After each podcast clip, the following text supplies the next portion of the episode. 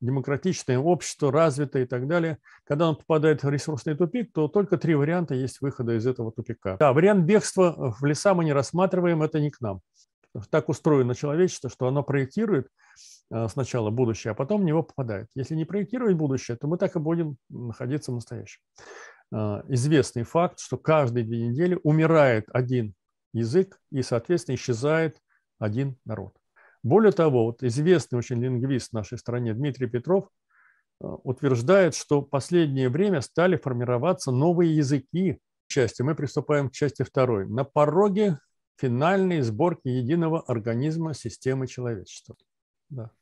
То есть нас сбрызгивают мертвой водой, чтобы у нас не произошло отторжение, потому что нас сращивают в единое целое. Сейчас западная цивилизация... На Западе они ее назовут вода толерантности. Вот-вот-вот, вот она самая, да. В реальной системе поступает кровь с гемоглобином, в котором есть э, кислород, а забирает углекислый газ. Ну, так оно и есть. Мы всех нефтью э, снабжаем, а тайга да. забирает углекислый газ у всех. Ну да. То есть предположение такое, что кроме вот этих сырьевых потоков мы организуем вот такие же потоки. Так, а тема у нас какая? Что мы делаем? Каждый раз ты спрашиваешь. Ну, а что я должен помнить? Говори. Ясно. Тема у нас сегодня э, единое, прекрасное, гармоничное человечество как э, цель глобальная для всех нас присутствующих и всех остальных. Ой, хорошо-то как стало. А то, а ты думал. Добрый день, дорогие зрители. Сегодня мы собрались в третий раз для того, чтобы обсудить будущее нашей страны, будущее наших детей, будущее человечества – в стратегическом плане на долгие-долгие годы вперед, на десятилетия, столетия и даже, может быть, тысячелетия. У нас сегодня третья встреча. На этой встрече присутствует здесь э, Александр Ильич Кашанский. Э, я не буду его представлять, наверное, после всех представлений вы уже знаете о нем достаточно много. Владимир Григорьевич Буданов, вот, Игорь Николаевич Брылев. Ну и я, Суханов Сергей Иванович, ведущий этой передачи. На предыдущей встрече мы с вами рассмотрели темный вариант э, глобалистов, который, э, по, по мнению всех присутствующих, должен привести человечество к глобальному застою, из которого э, человечество может и не выбраться. Более того, по моей версии, вот этот глобальный вариант глобалистов может привести не только к гибели всего человечества, если он пройдет и будет, так сказать, реализован, но и к гибели всей Земли. Значит, на предыдущей встрече это было все разобрано по косточкам, и такой вот эм, достаточно темный мрачный вариант нужно было рассмотреть, чтобы на его фоне, как на контрасте, был понятен наш вариант, который мы хотим предложить для обсуждения. Наш вариант, по сути дела, является таким. Мы хотим, чтобы человечество со временем превратилось в единую систему организм, гармоничную систему организм, не тоталитарную, Почему? Потому что тоталитарная система и гармоничная система – это два полюса в этом мире. То есть все, что является тоталитарным, не является гармоничным. А все, что является гармоничным, не является тоталитарным. Это как, вот знаете, как два полюса, как плюс и минус. И если мы э, пытаемся построить что-то тоталитарное, ну мы, я имею в виду не мы в данном случае присутствуем, а мы вообще, то мы тем самым уходим от гармонии и тем самым нарушаем э, жизненную силу этой системы. А если мы строим гармоничные целые, мы уходим от тоталитарных э, всех принципов и переходим к принципам гармоничным. Вот мы сегодня будем на третьей нашей встрече рассматривать как раз гармоничный вариант будущего человечества. Я включаю презентацию. После этой презентации мы это все обсудим. На первой самой встрече мы рассматривали три варианта выхода из современного кризиса. Современный кризис представляет из себя типичный кризис цивилизационный, который, в общем-то, рассматривался на первой встрече. Вот здесь видно зеленый такой кружочек, это как вот это первичное демократичное общество, развитое и так далее. Когда он попадает в ресурсный тупик, то только три варианта есть выхода из этого тупика. Первый вариант – это бегство, вот вниз идут стрелки, а, причем можно спрятаться где угодно, в каких-то там далеких лесах, на далеких островах, в тайге, там, в тундре – деревнях и так далее, и сохранить при этом тот старый образ жизни, который э, нам нравится. Второй вариант, наиболее массовый такой, типовой, это э, установление диктатуры верхушки, превращение всего человечества в некоторый концлагерь. Почему? Потому что ресурсы иссякают, и чтобы держать под контролем, так сказать, в условиях иссякающих ресурсов населения мира, вот глобальная верхушка, она хочет установить более жесткий контроль за всем населением, чтобы было проще управлять. Но мы уже говорили, что вот этот вариант мы рассматривали средний. Да, вариант бегства в леса мы не рассматриваем, это не к нам. Это вот к семье Лыковых, там, какому-нибудь там другому, так сказать, варианту. Но с нашей точки зрения вариант ничего не решает. Лично он может что-то решить, но в глобальном плане ничего не решает. А вот вариант, так сказать, э, вот этого тоталитарного единства мы рассмотрели на предыдущей встрече и поняли, что этот вариант, в принципе, ведет человечество к очень серьезным проблемам. На этой встрече мы рассмотрим вариант, который идет вот вверх, стрелочка такая, такая пирамидка, сияющее солнце. Это переход на следующий уровень развития всего человечества, который сопровождаться будет, конечно, изменением всего абсолютно на свете, в том числе мировоззрения, идеологии, а, культуры, социальных отношений, суммы технологий. Ну, все это будет обновленный мир, в котором совершенно а, все будет иначе. И мы в этот мир, э, прежде чем в него войти, мы его должны представить, мы должны о нем помечтать. Почему? Потому что если мы не создадим мысленную модель этого мира, то никуда мы не придем. Так устроено человечество, что оно проектирует э, сначала будущее, а потом в него попадает. Если не проектировать будущее, то мы так и будем находиться в настоящем. Вот проектирование будущего мы сегодня и займемся. И вот тут есть, еще раз повторяю, такая картинка, на которой вы видите, как вот э, слева единая безликая человеческая масса, это своего рода сказать, вот концлагерь, тут э, всевидящее око, которое бдит и смотрит за этой массой. Это тот вариант, который нам предлагает западная цивилизация. А мы хотим создать гармоничный вариант. Справа видите, это вот общее, так сказать, сознание для всех людей, сумма всех культур, цивилизаций. Это такое единство, многоуровневое, разнообразное, гармония. Это, что такое гармония, кстати? Гармония – это единство разнообразия. Это соединение вместе несоединимых, казалось бы, частей. Вот. Итак, начинаем с введения. Вот э, наша задача сделать мир живым и гармоничным. И вот от такого варианта голема слева внизу, вы видите, страшного совершенно человека, да, мы хотим перейти к красивому такому вот облику мира. Ну, начнем сначала с того, что э, все, все, весь наш анализ он посвящен глобальным процессам. Мы, конечно, будем опускаться на сегодняшний день но все-таки я бы хотел еще раз подчеркнуть, потому что очень много в комментариях люди не понимают, о чем мы говорим. И они начинают нас, так сказать, эм, спрашивать, а вот э, что завтра будет, что будет послезавтра. Да?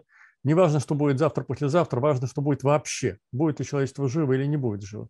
Это когда мы идем вверх э, по горам, поход, и идем к какой-то вершине, мы должны понимать, что мы идем к этой вершине. При этом, естественно, мы должны наблюдать, куда мы ставим ногу, на какой камень, как поворачиваем. То есть это нельзя, невозможно идти к вершине, не обращая внимания на э, тропу, по которой мы идем. Но если мы просто идем по тропе и не видим вершины, то мы вообще никуда не придем. Можно прийти черт знает куда, какой-то тупик. И вот тут очень хорошо цитата из, э, так сказать, «Мастера и Маргарита», моя любимая цитата, так сказать, она с очень большим юмором, так сказать, э, была написана в свое время автором.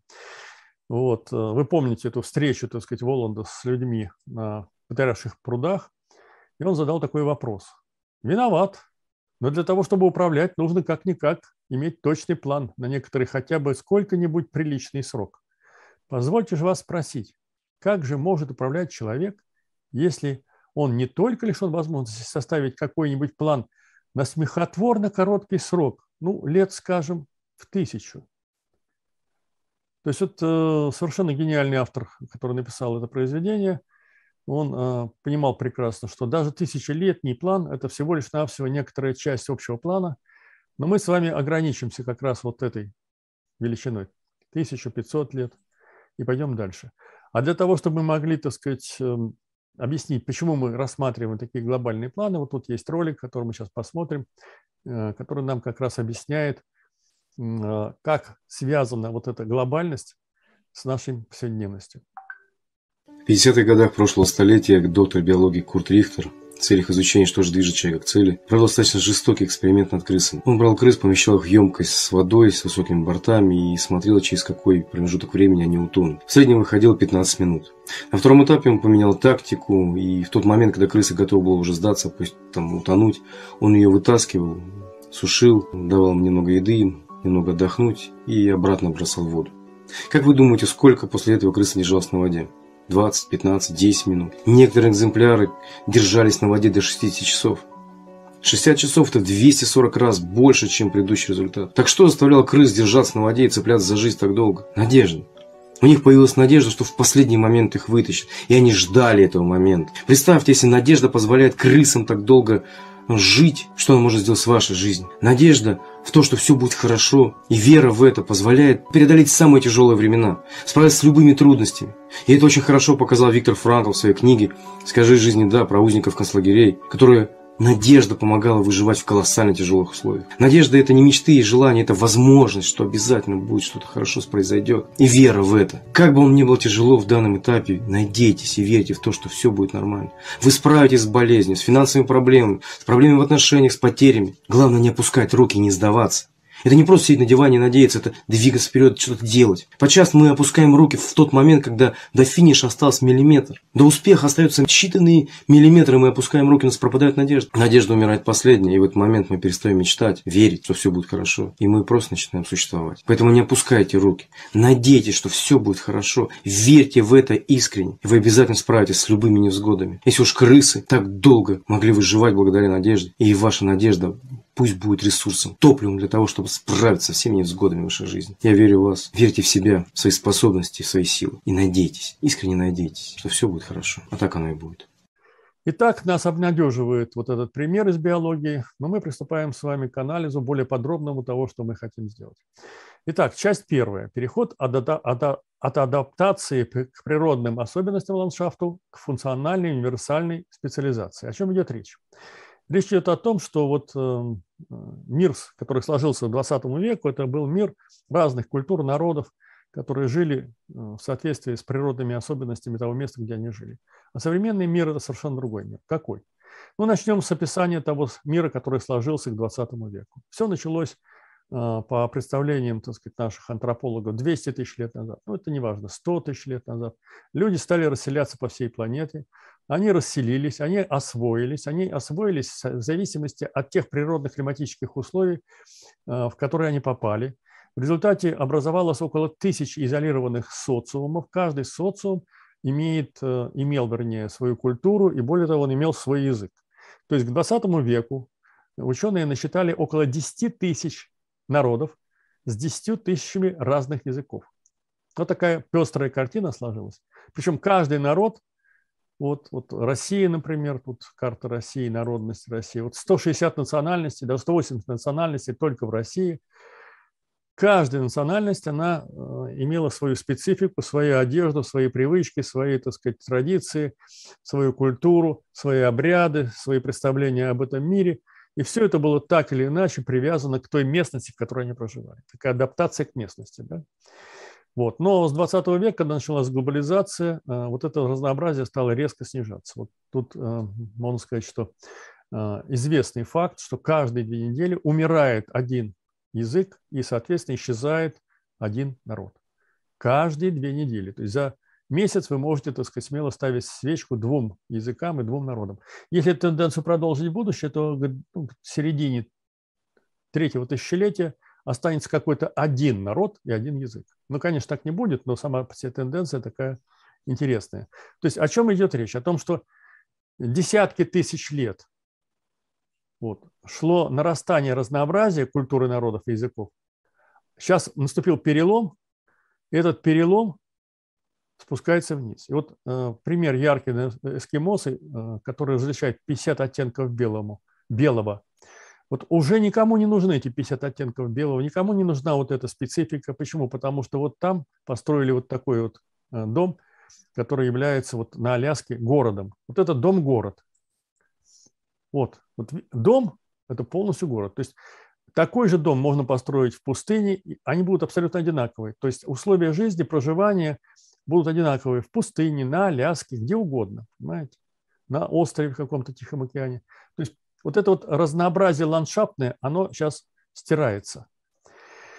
И начиная с 20 века мир стремительно движется к унификации. Общие стандарты по всему миру, общий язык, общие финансы, информационная система, система навигации, общий жандарм, ну сейчас, правда, это поколебалось, там, в США, общий рынок продуктов и товаров, общая транспортная система, правила транспортные общие, общая медицина сейчас уже нам, так сказать, навязывается ВОЗом, общая система образования нам навязывается, общая правовая система нам навязывается. То есть мир от разнообразия идет к унификации. И вот это вот на, значит, единство на основе э, разнообразия переходит э, в другое единство, на основе специализации в различных профессиях.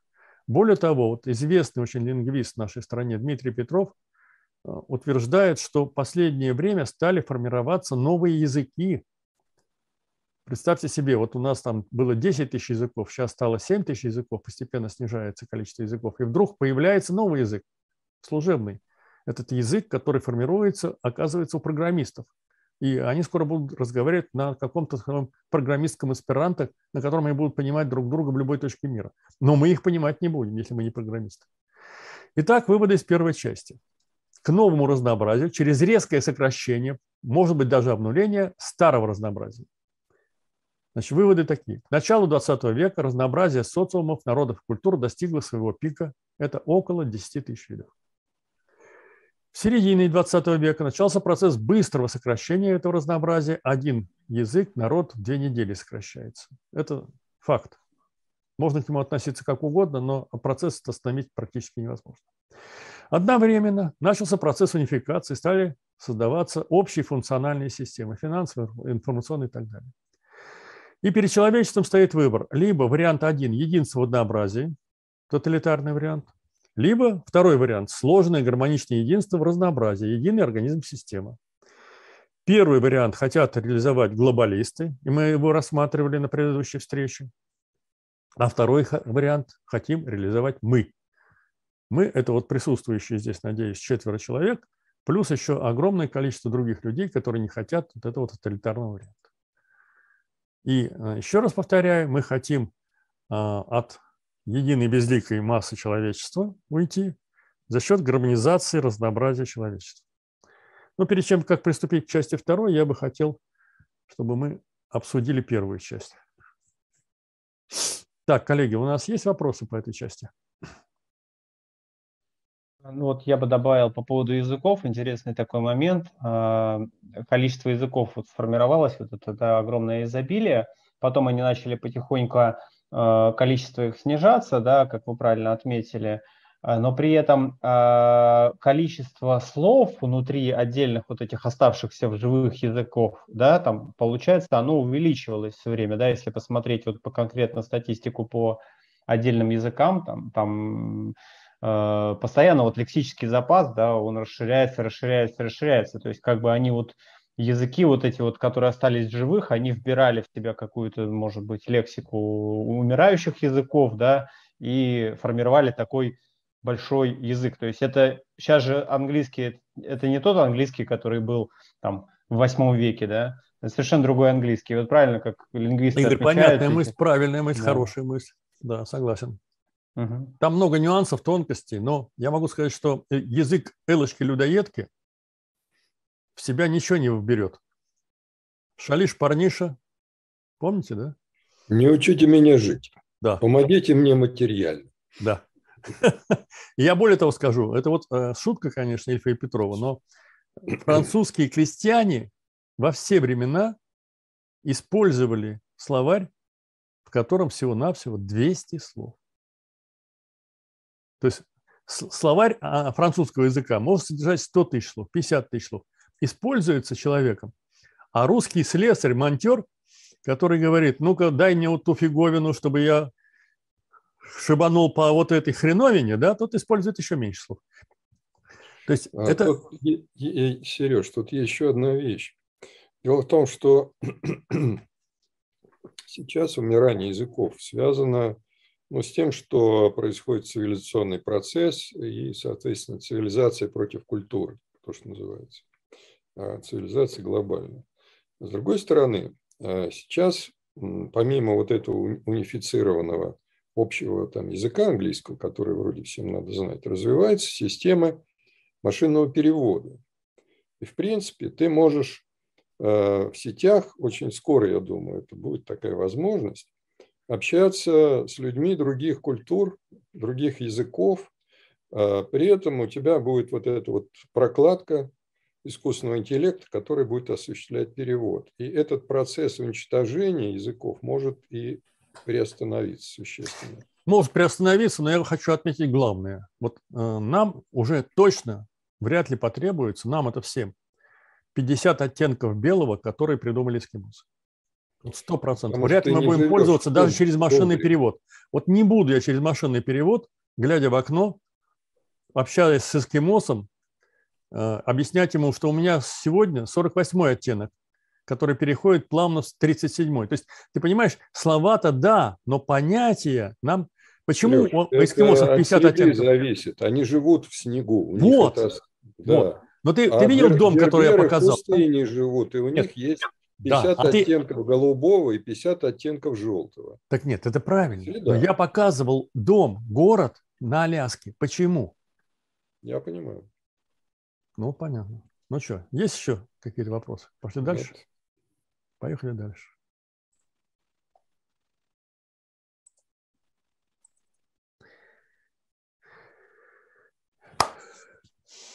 Ну так, у нас всего будет три части. Мы приступаем к части второй. На пороге финальной сборки единого организма системы человечества. Тема очень сложная, интересная, увлекательная.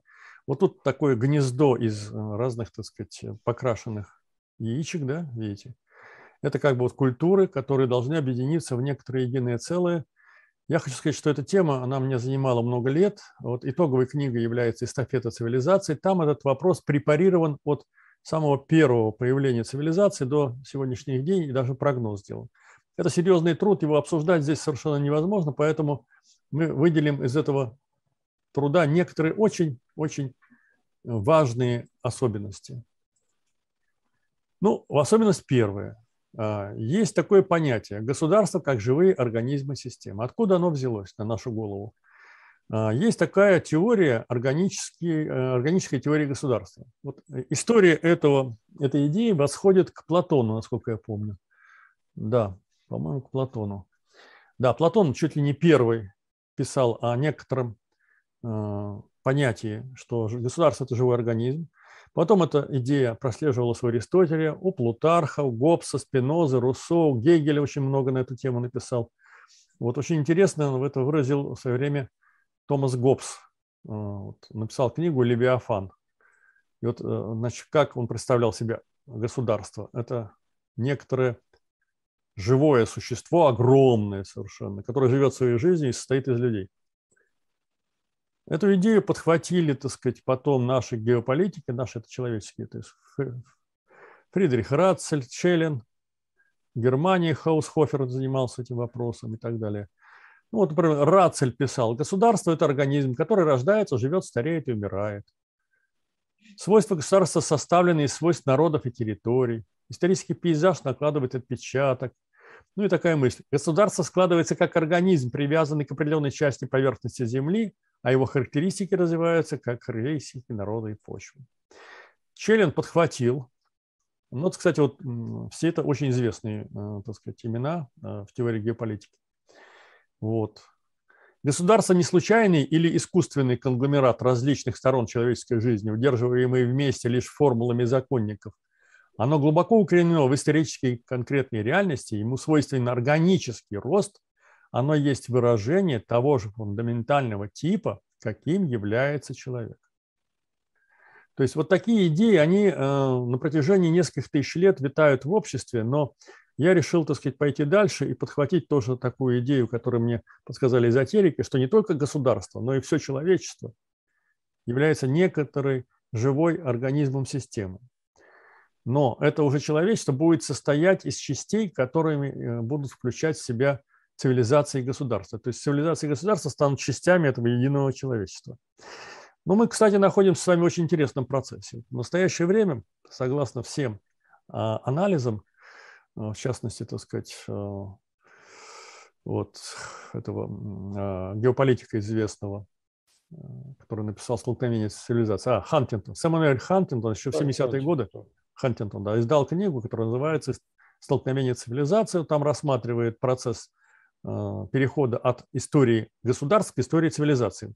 И вот сейчас это блестяще подтверждается, и вот та история, который, на пороге которой мы стоим, это переход от государств к некоторым единым блокам, которые сейчас только-только начинают формироваться еще в сознании, так сказать, может быть, каких-то политиков, рано или поздно государства точно так же исчезнут, как исчезли княжества э, в Киевской Руси.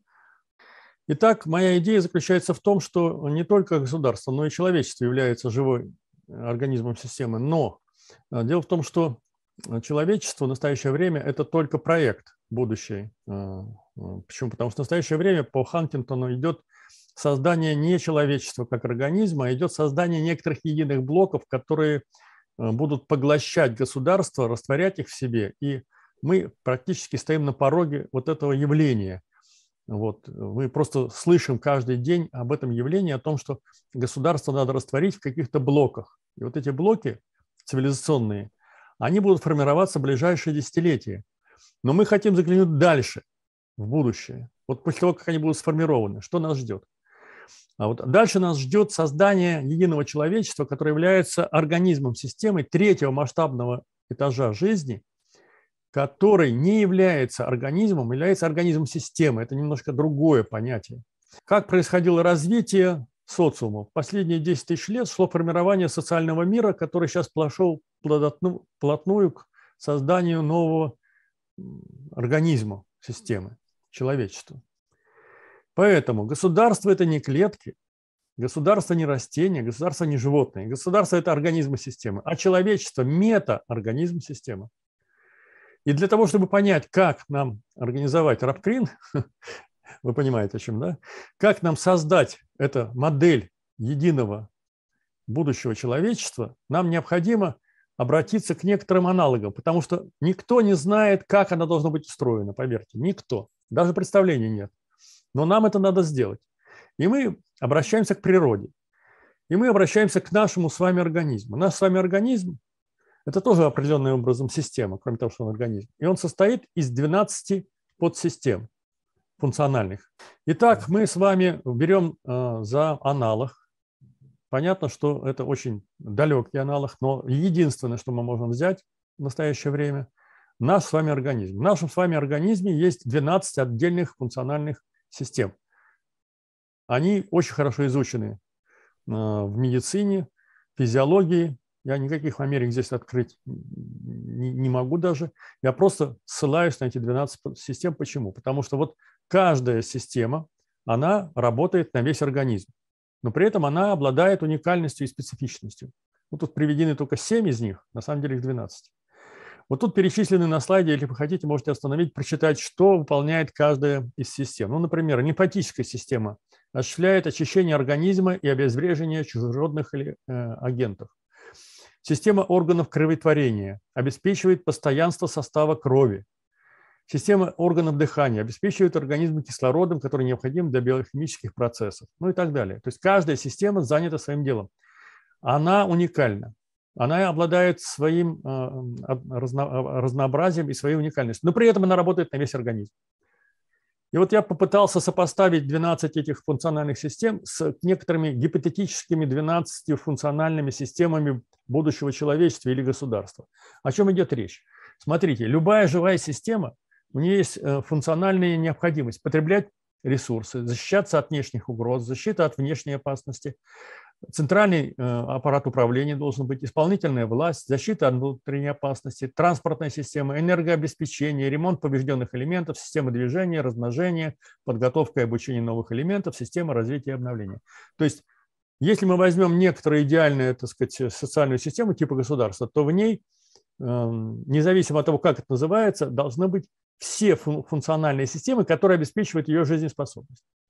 Я просто попытался вот эти государственные, так сказать, или общецивилизационные э, функции сравнить с функциями, которые есть в организме. Почти во всем есть соответствие, кроме двух пунктов. Например, система движения и система размножения отсутствует у государства, да? а в организме есть. Но зато в государстве есть система образования и система развития и обновления науки, а вот э, в организме нет. То есть есть некоторые расхождения, но суть заключается в том, что э, предстоит э, объединение человечества на основе какой-то единой системой. И вот спрашивается, а кто будет э, выполнять эти функции? То есть это будут какие-то универсальные солдаты или все-таки цивилизация и культура будут, возьмут на себя роль какой-то одной из этих функций? И вот здесь мне очень понравилось. Да. Сергей Иванович, вопрос по ходу. Да. А почему движения нет? Если, скажем, идет завоевание чужих земель или идут какие-то миграционные процессы, слияние государств, чем не движение, если мы про пространство ну, говорим? Да, в упрощенном ну, виде можно сказать. Культурная да. экспансия да. и э, аналогичное размножение. Это же не только рост народонаселения или воспроизводство. На самом деле его можно тоже так э, характеризовать. Ну, да, ну да, Англия размножилась в Австралию, Новую Зеландию, согласен. Пожалуй, ты прав. Но тут вопрос такой, что это не явление такого массового, так сказать, характера. Тут некоторые есть натяжки. Вот посмотрите, я нашел совершенно случайно, можно сказать, сейчас мы эту запись, конечно, подрежем, мои комментарии, а, цитату из Нового Завета. Значит, я ее зачитаю. «Ибо как тело одно, но имеет многие члены, и все члены одного тела, хотя их много, составляют одно тело, так и Христос. Ибо все мы одним духом крестились в одно тело, иудеи и эллины, рабы или свободные, и все напоены одним духом. Тело же не из одного члена, но из многих. Это церковь есть тело Христово. Да. Вот, фактически это об этом. Да. Вот, а, ну тут идея это какая, по сути дела? Вот смотрите, не из одного, а из многих, но при этом едино. Вот эта идея, она как бы давно существует, получается. Поэтому у меня есть э, такая гипотеза, которую я хотел э, как бы вам предложить. Она звучит так. Глобальный вариант для далекого будущего, не для сегодняшнего, потому что впереди у нас блочное развитие.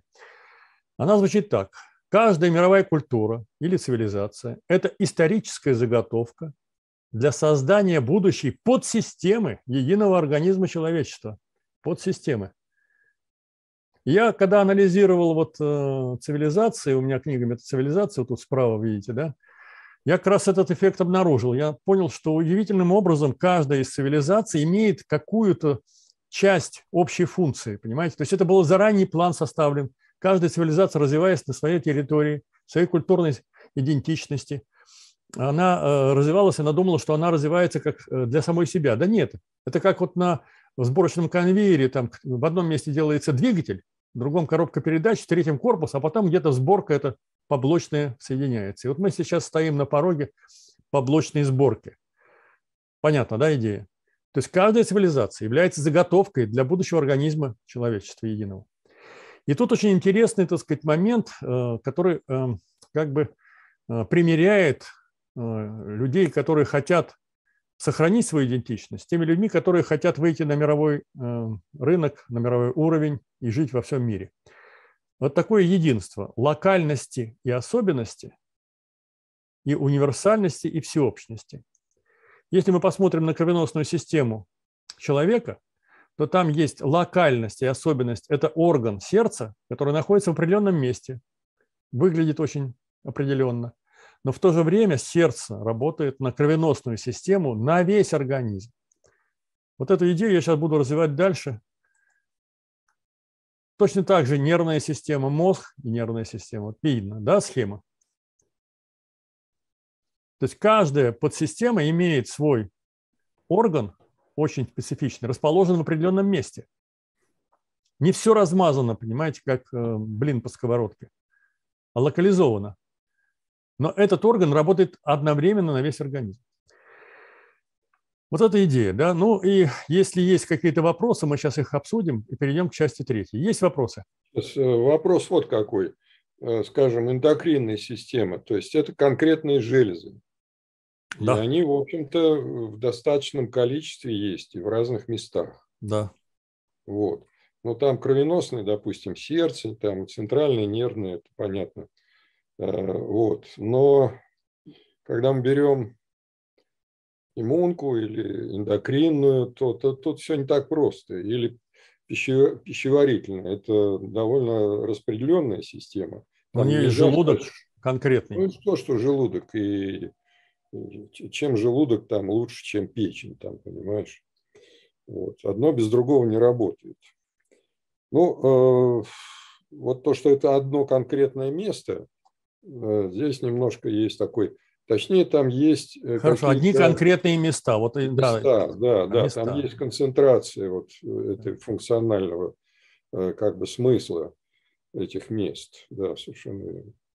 А, да, но концентрация сочетается обычно и с э, такой распределенностью, то есть нет концентрации в чистом виде, да, то есть мы видим, что есть там периферийная нервная система и центральная нервная система, они как бы всегда в комплексе работают.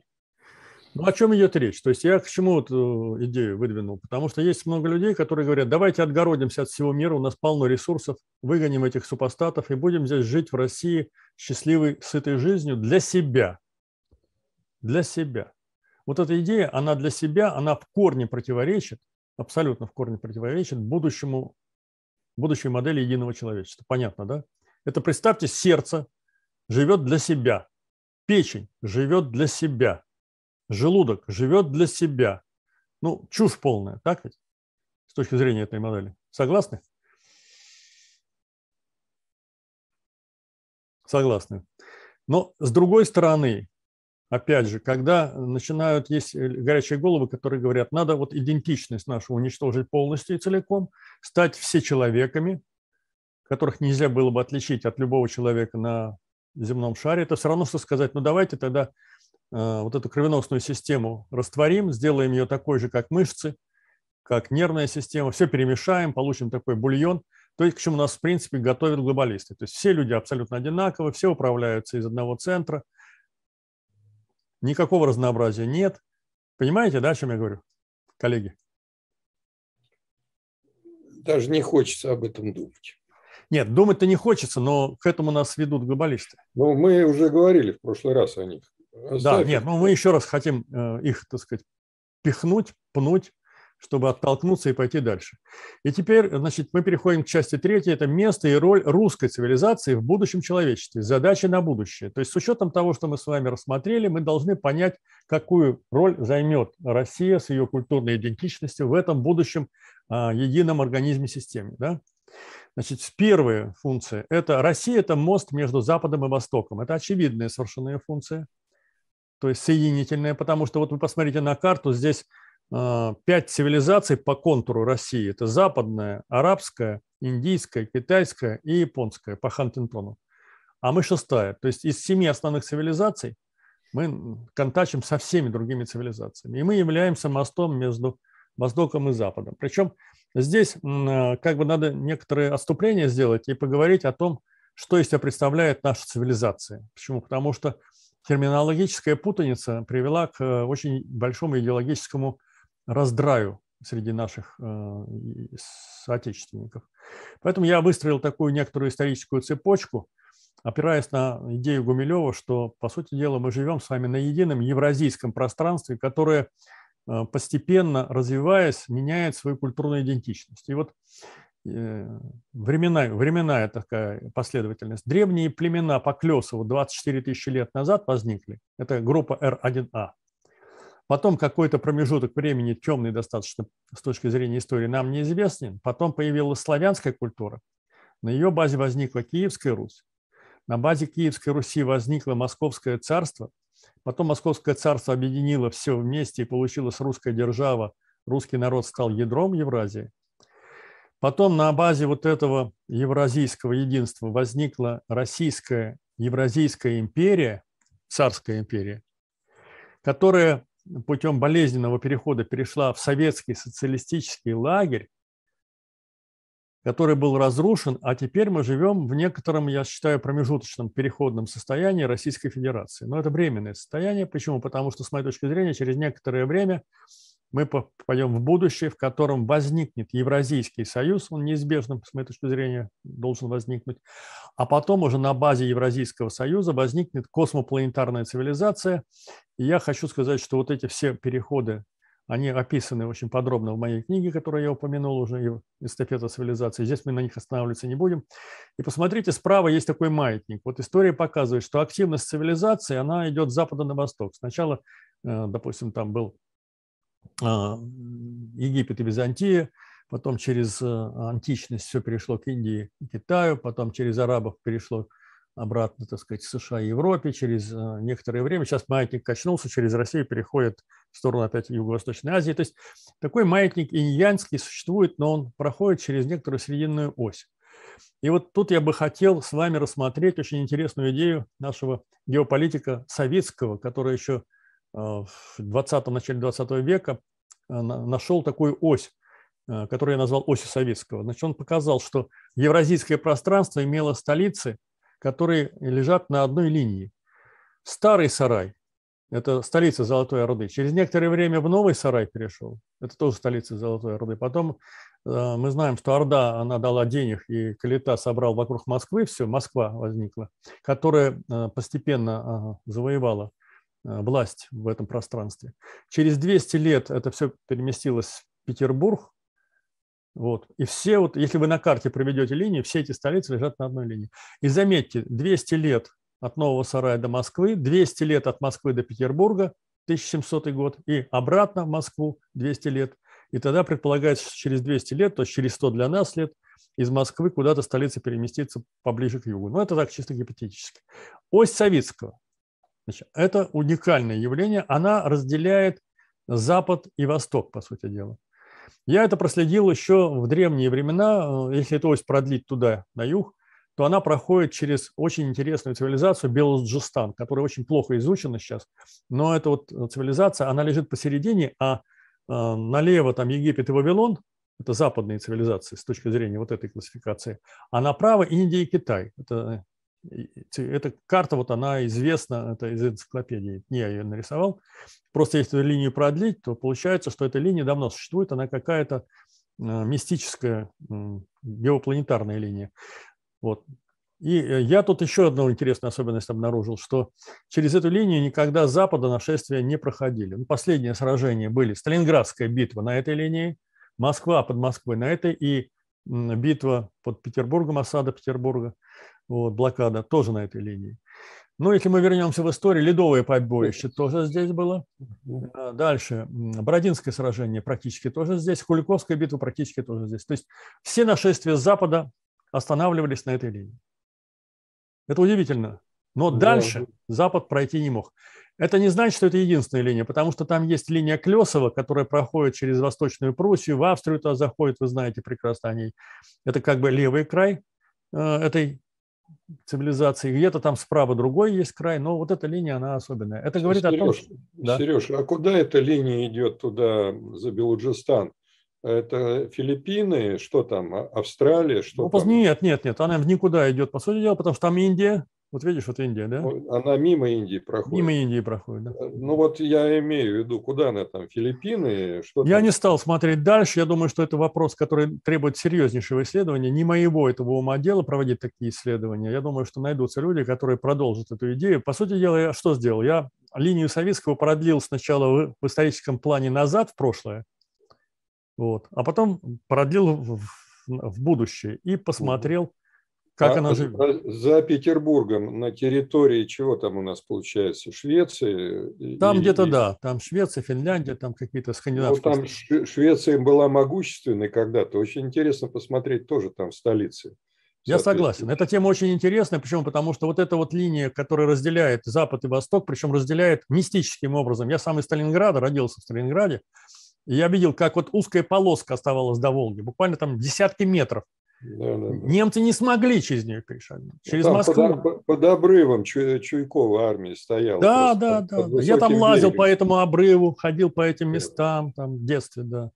У меня отец там воевал. Ну, вот видишь. У меня отец тоже воевал, но он воевал, правда, на другой стороне. Он возил там снаряды, э, подвозил э, боеприпасы по железной дороге. Он был военным железнодорожником. Вот это удивительная линия. Но она еще раз, еще раз показывает о том, насколько наша цивилизация, которую, еще раз повторяю, можно называть евразийской, славянской, русской, как хотите, э, планетарной, космопланетарной, она находится между Востоком и Западом. Это очень важно. Сейчас вы поймете почему. Потому что вот в этой книге «Эстафета цивилизации» показана траектория вот э, справа э, возникновения цивилизации в пространстве и времени.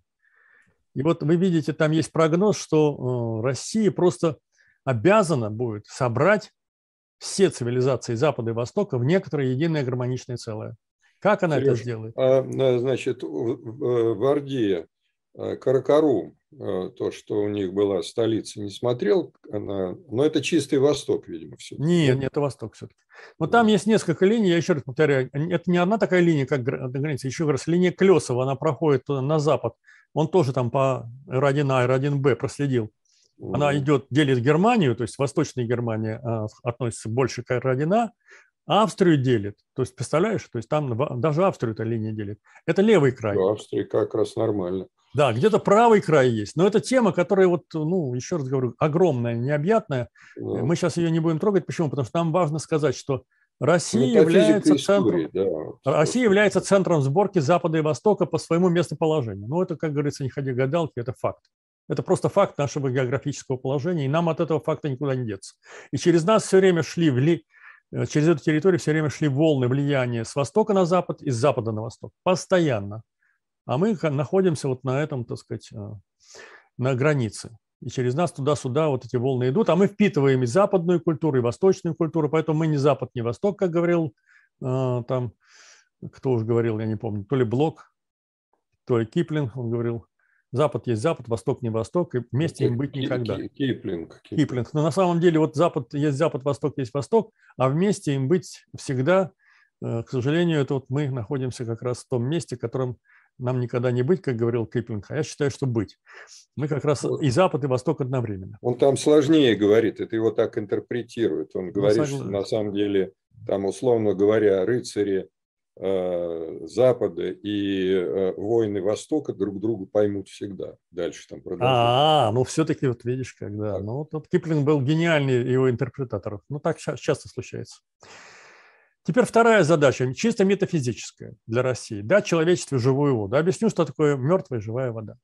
Вот согласно мифу, который сказки русской, там, вы помните, да, э, разрубленного героя сначала сбрызнули мертвой водой, и тело срослось, но оно не было живым. Потом э, взяли пузырек, флакончик с живой водой, э, сбрызнули, и тело срослось и ожило. На самом деле этот миф о живой и мертвой воде, он уходит корнями еще в э, древнеегипетскую культуру. Там тоже есть Осирис, по-моему, там бог, которого там тоже таким же образом спасала его любимая. То есть идея живой и мертвой воды, она на самом деле имеет корни очень глубокие. И смысл в чем? Что мертвая вода, она сращивает плоть а живая э, как бы дает дух, оживляет эту плоть.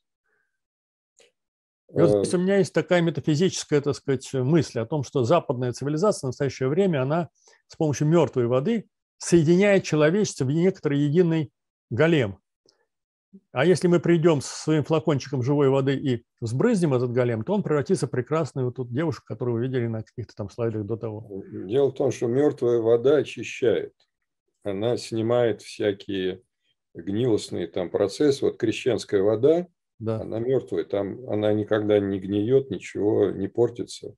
И она очищает, зачищает, как говорится, вот э, ну, процесс. Вот есть, Поэтому на, насчет Запада как-то я бы не, не сказал. Не, там, на, на самом деле, на самом деле, на мою идею откликнулся один медик, он сказал, что сейчас есть э, во время операции, во время операции Э, вот э, вводят э, антииммунаторы, которые снижают иммунный порог. Почему? Потому что если мы подсаживаем чужой орган, допустим, почку или еще что-то, нам надо иммунитет настолько понизить, иммунитет. Чтобы отторжения не было. Чтобы не было отторжения. То есть вот соединение чужого органа с нашим телом требует понижения иммунитета. Mm. И у них есть специальные такие вот средства, и они их даже называют мертвой водой. Ну, наверное, да. Представляешь? Интересно. Да. То есть нас сбрызгивают мертвой водой, чтобы у нас не произошло отторжение, потому что нас сращивает единое целое сейчас западная цивилизация. На Западе они ее назовут вода толерантности. Вот-вот-вот, вот она самая, да. Да, да, это самое. Так, третья задача. Россия – творческая мастерская мира. Переходим к рассмотрению третьей задачи. О чем идет речь? Поскольку наша цивилизация находится посередине между Западом и Востоком, то рождается мысль такая ассоциативная, аналогичная. Дело в том, что будущая человеческая цивилизация – это же не просто будет некоторый организм или какой-то там амеба. Это будет организм, у которого будет свой мозг, система управления. Так ведь? Сейчас это он, но это очень слабый такой, очень слабенький, я бы сказал, мозг такой крошечный, там, микроскопический. А когда возникнет будущее человечество, то там наверняка возникнет очень мощная система управления этим человечеством в виде единого мозга. И каждый орган, каждая система будет там представлены э, в определенном месте. Ну, мы это прекрасно знаем. Так вот, наш мозг, он устроен таким образом, что тут есть правая часть и левая часть. Одна часть отвечает за логику, анализ, работу с числами, это чисто западная янская часть. Другая за интуицию, эмоции, мечты и воображение. Вот это разделение между двумя половинками мозга нашего функциональное, оно очень четко, так сказать, изучено. Тут я, а, ничего даже нового сказать нельзя, потому что это все вдоль и поперек уже изучено. Но мало кто знает, что а, вот целостность нашего поведения обуславливается деятельностью мозолистого тела. Вот оно так выглядит, посмотрите. Оно соединяет левую и правую половинку мозга, и оно по объему все на 2%, по-моему, от всего мозга. Видите, и очень нити тонкие проникают и в левую, и в правую половинку нашего мозга. Вот это мозолистое тело, оно находится точно между левым и правым э, полушарием. Вот так оно выглядит чисто э, физиологически, красное, видите, да? Видно? Да. Да. Поэтому, да, мозолистое тело как оператор синтеза культур. В свое время э, известный очень ученый и фантаст Карл Саган в 1977 году э, так сказать, э, предположил, что наиболее творческие созидательные культуры – это правые и правовые этические системы, искусство, музыка, наука и техника являются результатом именно совместной работы правого и левого полушария. То есть не отдельно Запада, не отдельно Востока, а совместного. И даже предположил, что человеческая культура является функцией мозолистого тела.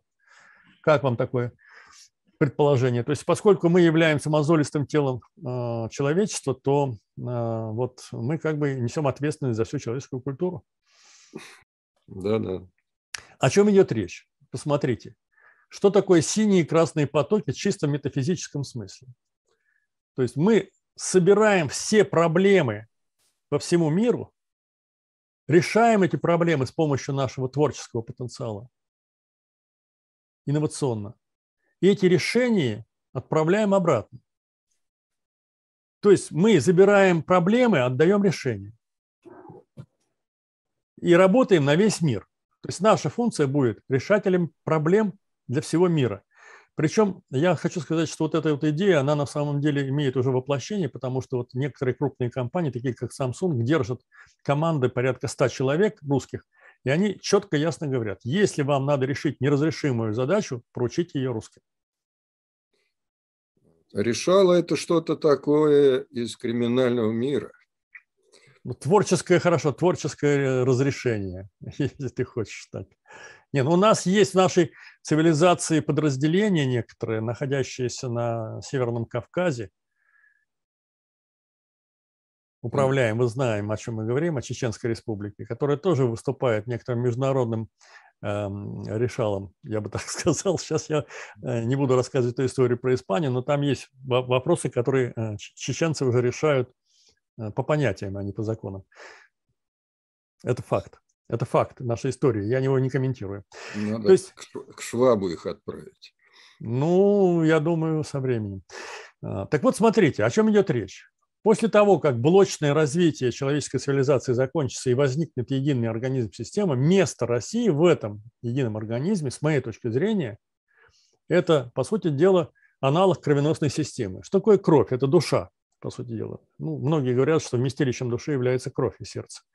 Вот. И мы будем не только душой мира, вот, но мы будем являться теми, э, той культурой, которая будет инновационно, творчески решать все проблемы, которые возникают перед человечеством. Ну, нас называли Хартландом, так что это сердце. Ну вот. Россия Хартланд. Вот. Это... Я интуитивно вот, Не, ну да. это уже известная вещь. Это а вот для меня это, это я только сейчас вспомнил, да. Я да. когда эту картинку давал задание нарисовать Кинзбургскому Андрею, я об этом не помню. И таким образом, значит, наше будущее вот в этом едином человечестве – это место, сохранить наше. Так же, как сердце есть в левой части груди, значит, там Мы сохраняем это место, сохраняем свою идентичность, сохраняем свою специфичность, сохраняем свою культурную э, неповторимость, но при этом мы работаем на весь мир. Не замкнуты на себя, не едим под, под подушкой свой пирожок, а работаем на весь мир, обеспечивая ну, весь мир. Сердечность в этом и заключается. Это да. широкая душа. Да? Да. А с другой стороны, есть э, сердечная интуиция и сердечный э, ум, вот, которые тоже говорят вот об этих самых откровениях творческих, которые также присущи сердечности. Ну, видите, да? То есть мы такое решение предлагаем. Отсюда всемирность человека, да, наш. Да. Э, вот эта всемирность, она должна реализоваться через нашу инновационную деятельность, как минимум. Может быть, через другие какие-то функции. Я об этом сейчас даже думать не хочу. Почему? Потому что я по своей сущности инноватор, как вы знаете. У меня есть инновационные фирмы, которые я создаю. Мы сами решаем массу проблем инновационным путем, то есть творческим, преображая проблему в решение. И поэтому мне эта идея очень близка. Идея близка какая? Да, если возникают где угодно проблемы, на Северном полюсе, в Африке, а, в Австралии или еще где-то, то а, вызывают команду, так сказать, вот спасателей, вот Чипа и Дейла, которые прилетают на помощь, разбираются с этой проблемой, дают творческое решение и улетают обратно. Вот такая вот служба спасения от проблем в виде творческого решения. Вот как я вижу э, будущее место русской культуры в едином организме человечества. Я не говорю про другие культуры, пусть они сами разбираются со своими функциями, да? Кто будет там заниматься, так сказать, э, мышцы, кто скелет, кто будет отходы перерабатывать, кто будет заниматься, так сказать, э, питательным питанием там всего человечества и так далее. И так далее. Тут 12 как минимум функций, которые надо разобрать. Я думаю, что мы должны выбрать все-таки вот эту функцию для себя. Еще заслужить надо, чтобы эту функцию нам дали. Это не так просто будет. Это все очень огромная, большая, сложная задача, потому что мы тут изнутри нашей страны это видим, понимаем, мы себя любим, хвалим, а с внешней стороны на нас смотрят совсем по-другому. И поэтому надо еще доказать нашу способность решать эти проблемы. Вот. Ну вот как бы так вот мы э, останавливаемся. И сейчас хотел бы сделать небольшое отступление, потому что когда мы говорим про русскую цивилизацию, русскую культуру, а, так сказать, и а, все остальное, то мы невольно используем термин «русский». Вот что такое русский человек? Об этом я хотел с вами буквально там одну минуту поговорить. Почему? Потому что, согласно Клесову, например, русский человек – тот человек, который прожил несколько поколений а, в роду на территории России и является наследником, во-первых, вот этого Родина, вот, вот, во-вторых, у него, так сказать, есть корни русские, и он живет здесь и говорит на русском. Я бы добавил к этому определению еще некоторую оболочку, вот здесь слева видите, это э, дух. Что такое дух? Это принадлежность к русской культуре. И вот объясню, э, почему это очень важно. Потому что если мы возьмем Екатерину II, которая жила на нашей территории, правила нашей страной, то она была русской по духу, работая на нашу страну, по языку она говорила на русском, место проживания, но гены у нее были немецкие.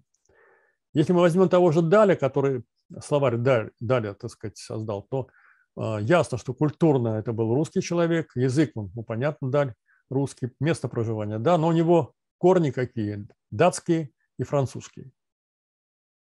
Да, видно. Потом наше все, Пушкин, ну, известна его история, куда корни уходят, в эфиопскую, так сказать, царскую там династию. Если Лермонтова взять, то там ну, шотландская, так сказать, эм, аристократия. То есть наше все – это тоже не совсем русское. То есть, по сути дела, по Клесову э, ни Пушкин, ни Лермонтов, ни Екатерина, ни Даль не являются русскими. Ну, я считаю, это перебор, конечно. Вот еще есть яркий пример – это э, Шуберт. Вальтер Шуберт, который написал «Европа и душа Востока». Это книга, э, которая восхваляет, так сказать, русскую культуру пожалуй, лучший пример. Вот сын Тараса Бульбы Андрей, да, человек, который генетически, ну, русский украинец, но все равно, так сказать, мы считаем Украину, так сказать, это просто частью русской культуры, место проживания Запорожская сечь, язык наш, но по духу он оказался, так сказать, предателем. Почему? Потому что он перешел на сторону западной цивилизации. Я не говорю, что западная цивилизация плохая цивилизация, но просто когда идет борьба двух цивилизаций, ты должен выбирать, либо ты с этой цивилизацией, либо ты с той цивилизацией. Он по духу выбрал, вот он не русский с этой точки зрения, по этой классификации. То есть я считаю, что главное – это принадлежность к русской культуре, служение русской культуре, а все остальное второстепенно. Ты можешь говорить на русском языке, можешь не говорить, можешь проживать в Америке, как Клесов, например, да, можешь иметь гены, как Пушкин и Лермонтов, другие совершенно, но ты при этом все равно находишься в рамках вот этой культуры, и поэтому понятие русской цивилизации, в которой мы живем, у нас 180 здесь народов э, в России, национальностей множество. Я считаю, что все, кто хочет принадлежать к русской культуре и хочет служить, он автоматически становится русским. Как говорил Сталин, я русский грузинского происхождения. И вот, эм, вот э, цивилизация творческая нас ждет. То есть вот, э, да, безусловно, сейчас мы находимся на современном уровне. Потом должны появиться эти киборги, которые будут выполнять э, свою функцию. Гоминид служебный обязательно будет, но древо наше все равно жизненное должно выйти в творческий, так сказать, крону и общаться со Вселенной, с другими цивилизациями, с Богом, и тем самым подпитывать все древо, на котором будут и другие ветви. Спасибо за внимание. Вот, если есть вопросы, я бы хотел их услышать. Так, ну мы закончили презентацию. Так, Владимир Григорьевич, ты с нами? А, с нами, слава богу. Еще не пошел пельмени варить? Пельмени сварил уже. Ты думаешь, а я чувствую запах пельменей. Один ты работал, что ли? Присоединяйтесь. У меня тут Давай, давай, неси. Так, коллеги. Ну что, мы прослушали с вами достаточно объемную картину будущего, а, в которой я попытался нарисовать некоторый прекрасный образ человечества, гармоничного, живого, и попытался, более того, найти в этом, так сказать, э, прекрасном человечестве место для русской культуры. Я еще раз повторяю, это мое видение. Не знаю, прав я или не прав. Мне эта картина очень нравится, она кажется мне перспективной. И я готов на эту картину положить остатки своих дней, да и до этого я тоже работал именно на это будущее. Если у вас есть какие-то вопросы, сомнения, возражения, то мы их сейчас обсудим. Давайте ну, откроем. Сереж, у меня э, нету никаких ни сомнений, ни вопросов. Э, картина достаточно известная. То, что ты ее так хорошо пред, пред, предъявил, это замечательно. И у меня даже и возразить нечего. Дело не в пельменях, а вот действительно так. Слава Богу. Угу. Александр Викторович тогда скажет свое слово. Ну, как это? По-умному-то, если сказать, что методология мне нравится, то есть вот есть образ целостный, ну то есть организм, там выделены подсистемы, значит, заявлено, что у каждой подсистемы вот готовится, так сказать, вот из всей истории э, вот, кто-то там Э, значит, ну, естественно, наша русская цивилизация, она должна быть, э, так сказать, вот самой, которая инновациями занимается. Что китайцы будут делать, я не знаю. Там. Ну, то есть это такой методологически понятный образ. Это со времен там индийской мифологии, ведической, как у нас любят говорить. Пуруша был первый человек, вот кто-то там брахманы голова, кшатри руки, да, и так далее. То есть вообще тут ну, ну здорово все. Но образ мне этот не очень нравится, я считаю его не очень правильным, потому что вообще задача сборки – это не распределить вот эти функции, кто там ноги, кто голова, так сказать, а создать коллективный разум. То есть вот, это, вот решать проблемы люди должны совместно, понимаете? То есть я считаю, что каждый человек или там каждая цивилизация, она в голове все-таки сидит, а не где-то так в других местах, понимаете? Вот, э, и в каждой цивилизации есть и, и э, вот, клетки мозга, и клетки вот того, что в другой стороне. Вот, понимаете?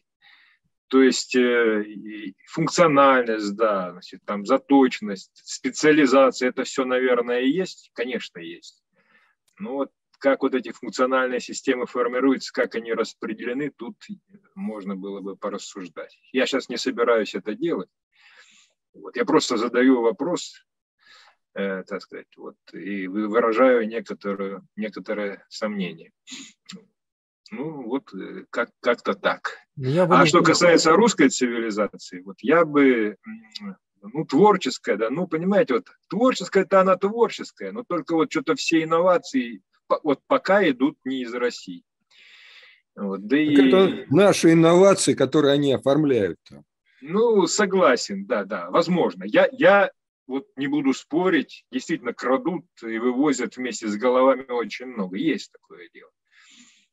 Я, я даже и не ставлю под сомнение это утверждение. Я говорю просто вот сейчас, к сожалению, вот так.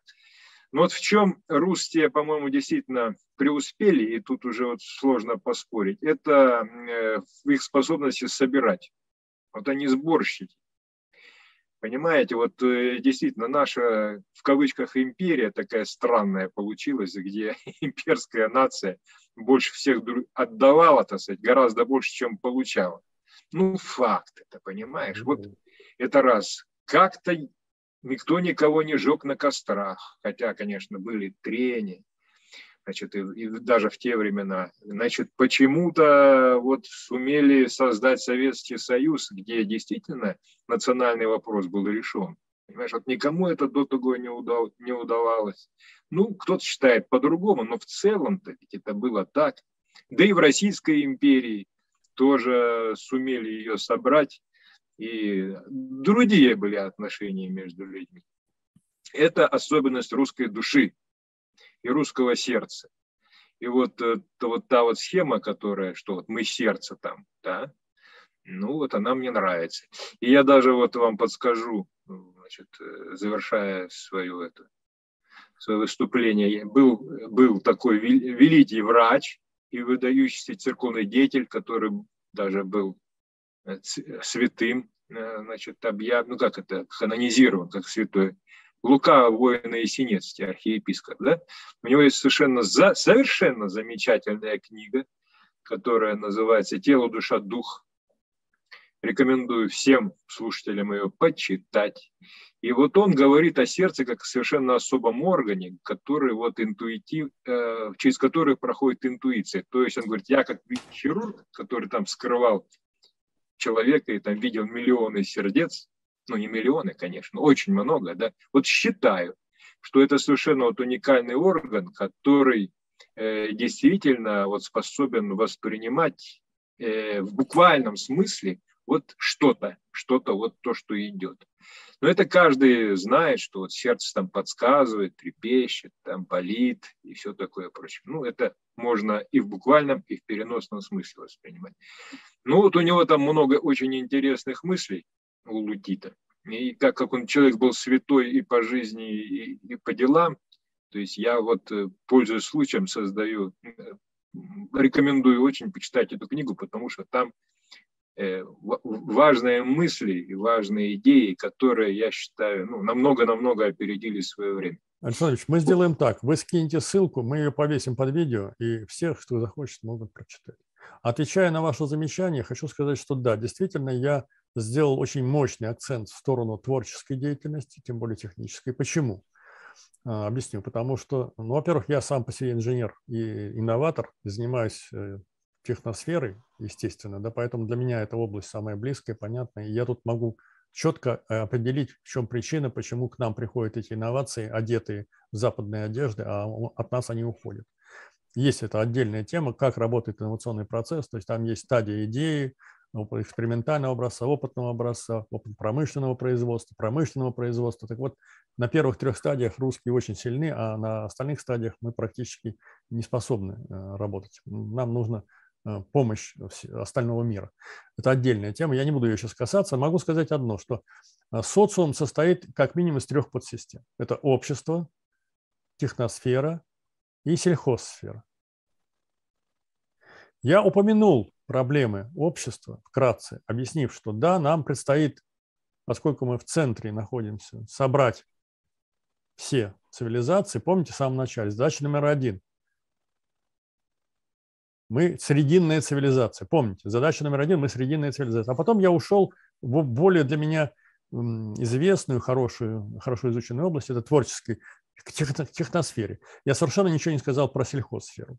Но вы правы совершенно, да, потому что, да, действительно, если рассматривать не техносферу, не инновационную деятельность, не творческий процесс, а рассматривать живую систему из людей, то вот здесь, так сказать, наша душевность, сердечность, это отдельная тема, которая требует отдельного выступления. Я сейчас ее специально не коснулся, но вы правы указав на этот недостаток этой презентации. Это первое.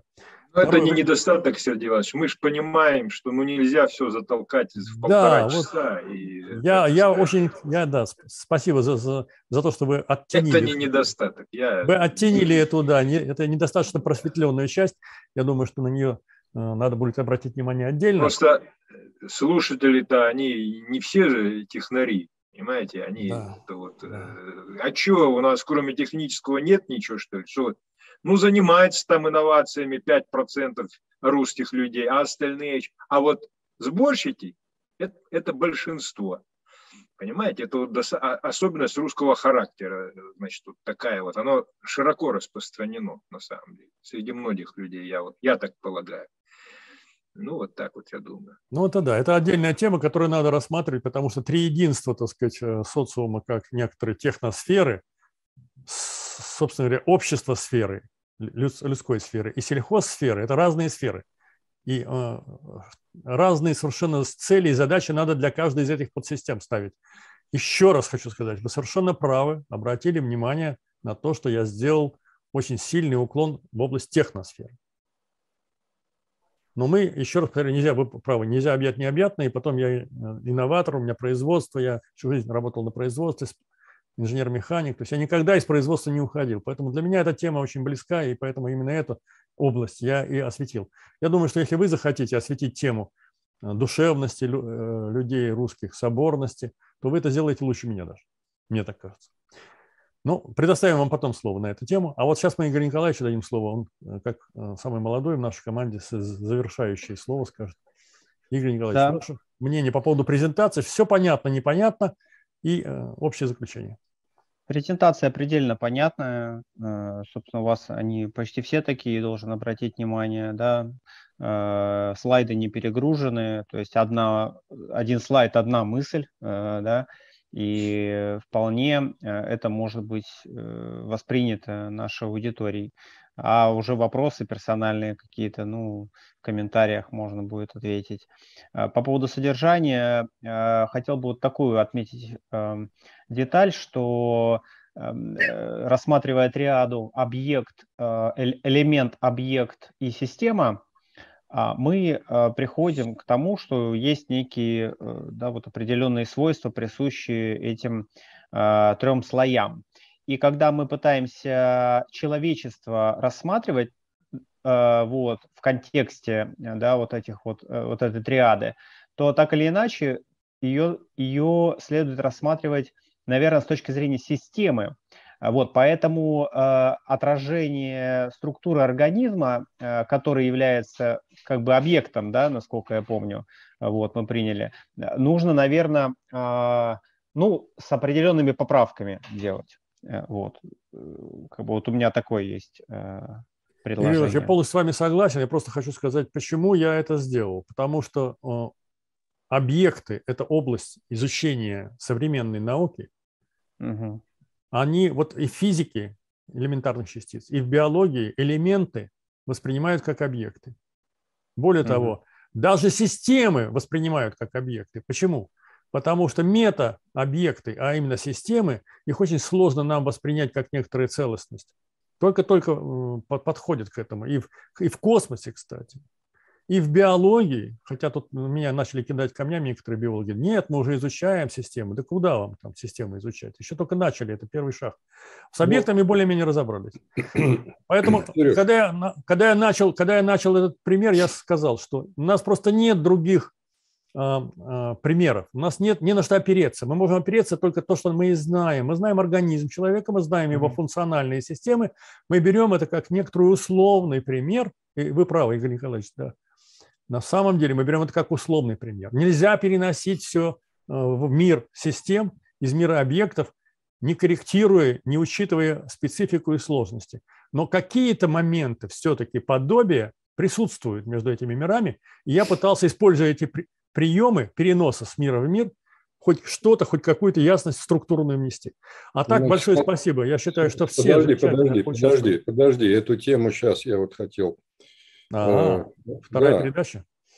Нет, не вторая передача, просто вы ее как-то так свернули очень быстро. Ну, давай. Есть реальный объект, ну, скажем, человеческий организм, да? Что это такое, мы не знаем.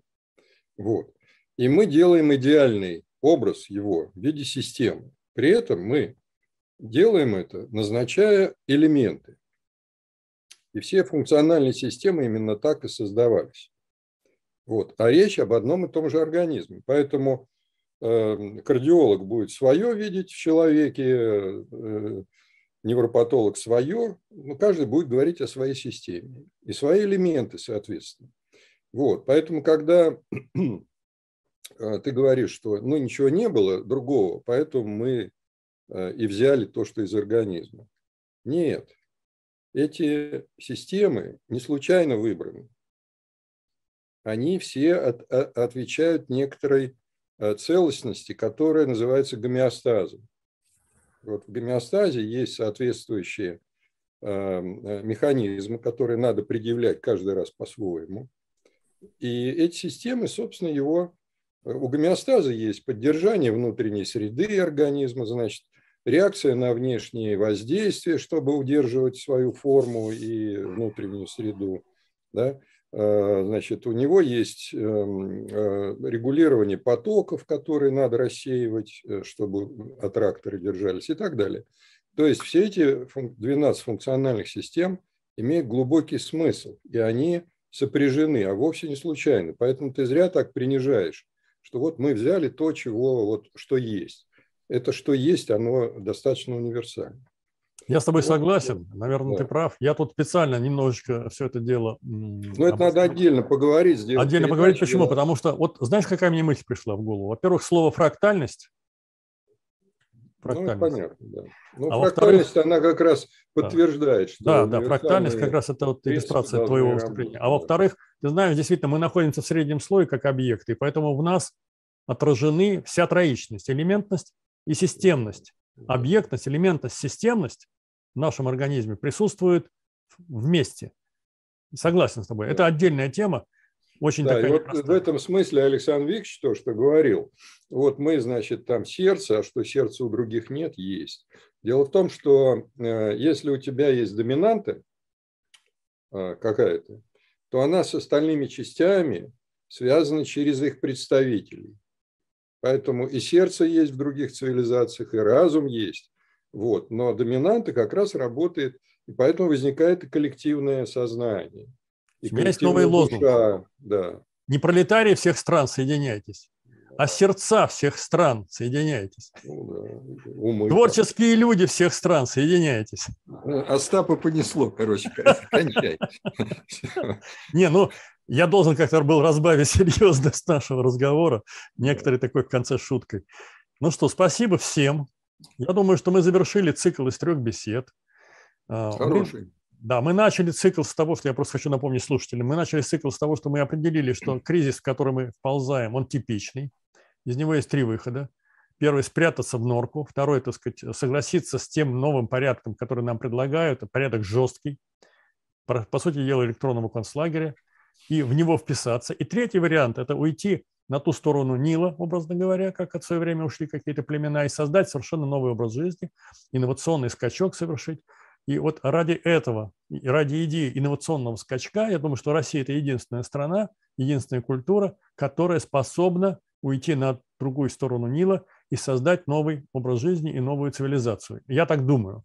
При помощи, поддержке всех остальных людей, которые готовы в этом процессе участвовать. Говорю всем, мы открыты к любому содружеству с любыми другими культурами и народами, которые будут вместе с нами строить новый гармоничный мир с совершенно новой суммой технологий, совершенно новым представлением. Welcome! Всех благ. Ну, чего? Спасибо, Сергей Иванович. русский человек. Ладно. А ты что думал? Кто я? Ну ладно, счастливо. Всех благ. Взял все испортил. А я это вырежу. Вырежу. Вырежу, вырежу. А, все, счастливо. Пока. Пока.